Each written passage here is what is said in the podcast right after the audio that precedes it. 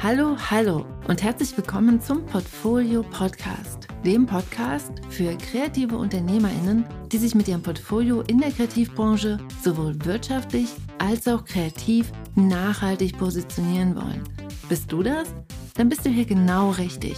Mein Name ist Franziska Walter und jetzt geht's los mit einem Kopfsprung in die nächste Folge. Let's go! Hey, hey, herzlich willkommen zu dieser neuen Podcast-Folge. Heute sprechen wir über die Zukunft. Und zwar nicht über irgendeine Zukunft, sondern über die Zukunft der Kreativwirtschaft.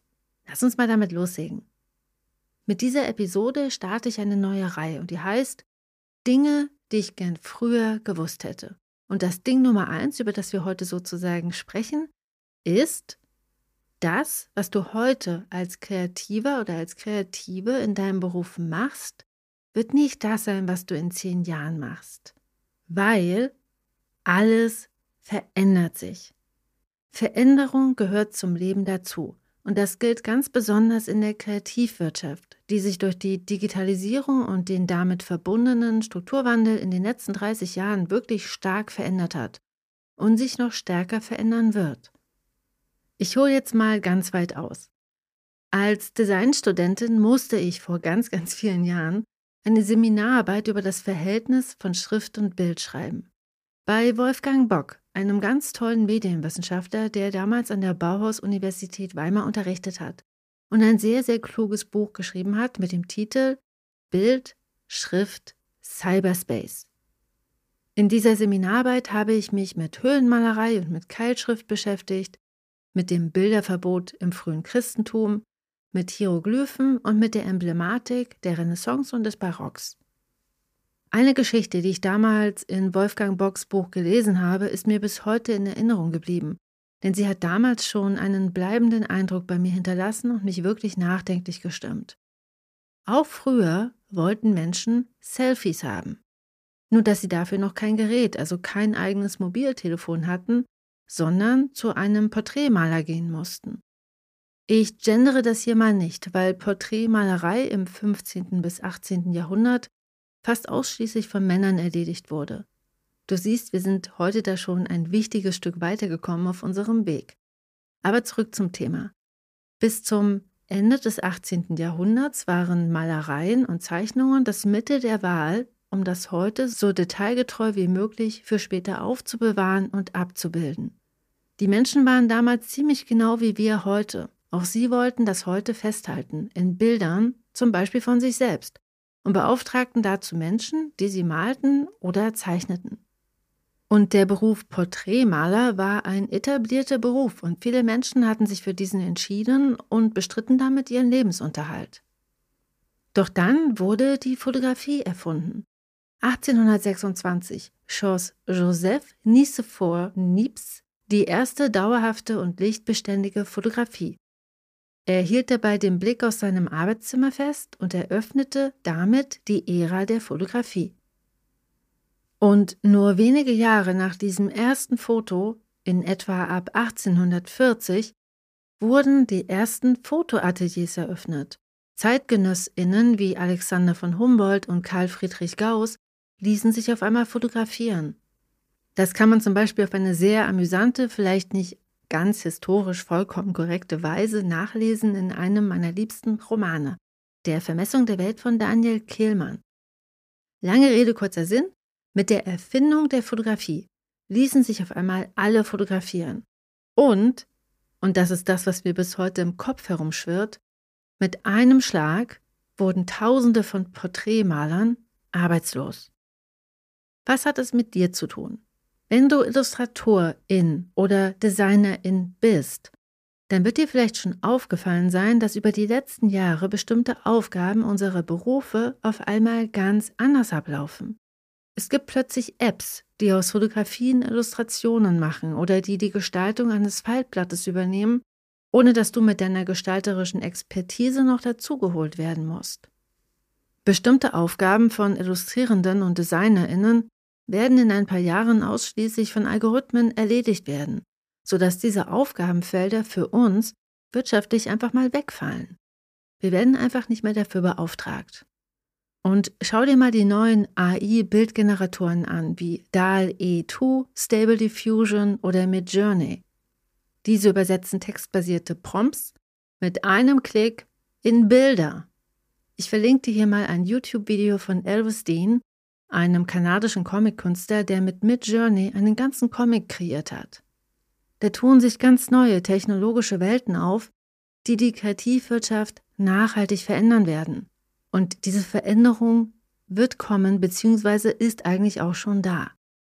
Mit Rückblick auf die Porträtmaler der Renaissance, die durch eine technische Erfindung in nur wenigen Jahren allesamt ihren Job verloren haben, tritt jetzt bei vielen Kreativen die Existenzangst auf die Bühne. Und ja, na klar, es gibt diese düsteren Zukunftsszenarien, die prognostizieren, dass in naher Zukunft viele kreative Berufe einfach mal obsolet werden. Ich glaube auch ganz fest daran, dass sich unser Beruf verändern wird. Doch genauso glaube ich daran, dass es in den Berufsbildern Illustration und Design Aufgaben gibt, die nicht so leicht mit Technik zu ersetzen sind. Und deshalb halte ich es für eine wirklich, wirklich gute Idee, sich dessen bewusst zu sein und diese nicht ersetzbaren Aufgaben mehr in den Fokus unserer Arbeit zu rücken. Ich bin also optimistisch, dass die Zukunft der Kreativbranche gut wird. Ich bin mir aber genauso sicher, dass die Zukunft anders sein wird als jetzt. Um mit Bildern Geschichten zu erzählen, die Menschen berühren, zum Beispiel mit Bilderbüchern oder in Magazinartikeln oder in Kampagnen, da braucht es einfach Menschen, die etwas zu erzählen haben, die eine Meinung zu Dingen haben und die diese auch über Bilder kommunizieren können. Um die Welt so zu gestalten, dass das Design uns unterstützt, uns zu identifizieren, kooperativer zusammenzuarbeiten und gemeinsam an einem Strang zu ziehen, dazu wiederum braucht es Kreative mit Empathie, die Unternehmen auf ihrem Weg zum zum Beispiel Corporate Design oder zur Corporate Identity beraten und begleiten und unterstützen.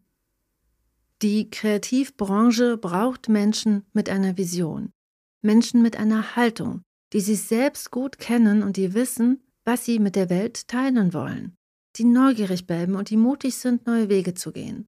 Und dann können diese technischen Erfindungen uns in unserer kreativen Arbeit unterstützen, anstatt uns zu ersetzen.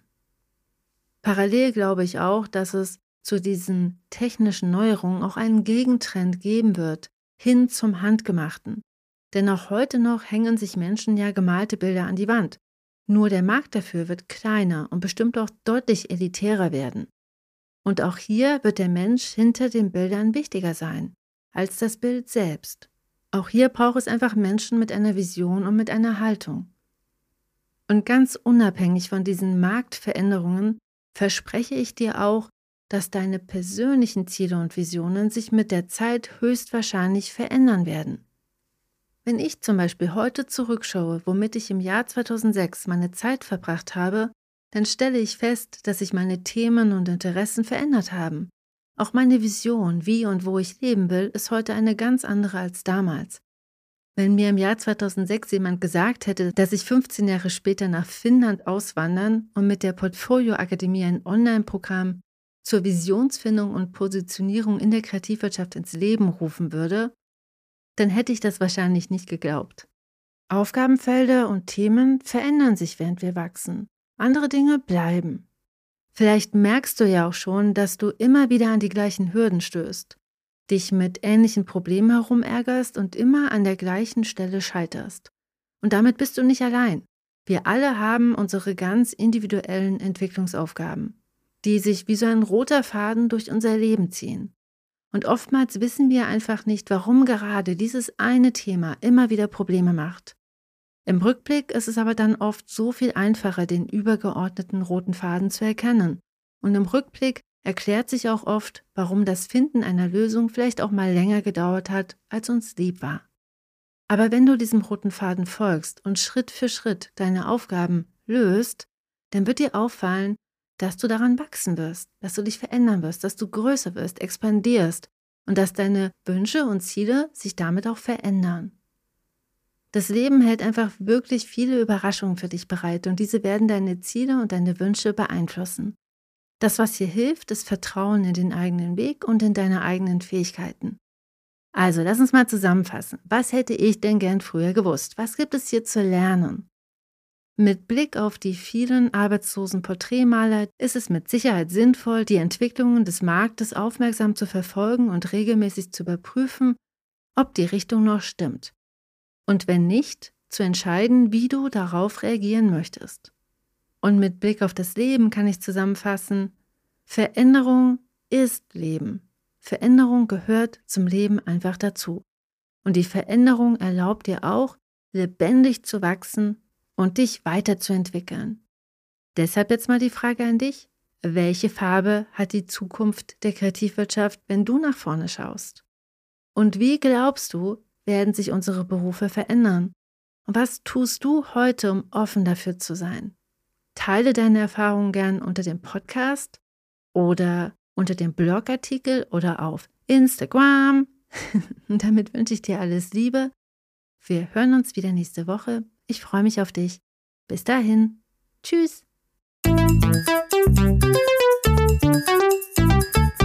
Ach und PS, wenn dich diese Podcast-Folge unterstützt hat und du hier interessante Impulse und Anregungen gefunden hast und du mir dafür vielleicht Danke sagen möchtest, dann kannst du das ganz leicht tun, indem du eine Rezension zum Podcast verfasst oder einfach nur ein paar Sterne da lässt oder noch einfacher, deine Lieblingsfolge einfach mal an KollegInnen und FreundInnen weiterleitest und sie auf diese Art und Weise auch unterstützt. Ich danke dir auf jeden Fall ganz herzlich dafür. Sharing is caring. Und auch ein ganz, ganz großes Dankeschön an all die vielen tollen Leute da draußen, die das schon gemacht haben. Ihr seid wirklich toll. Bis nächste Woche und tschüss.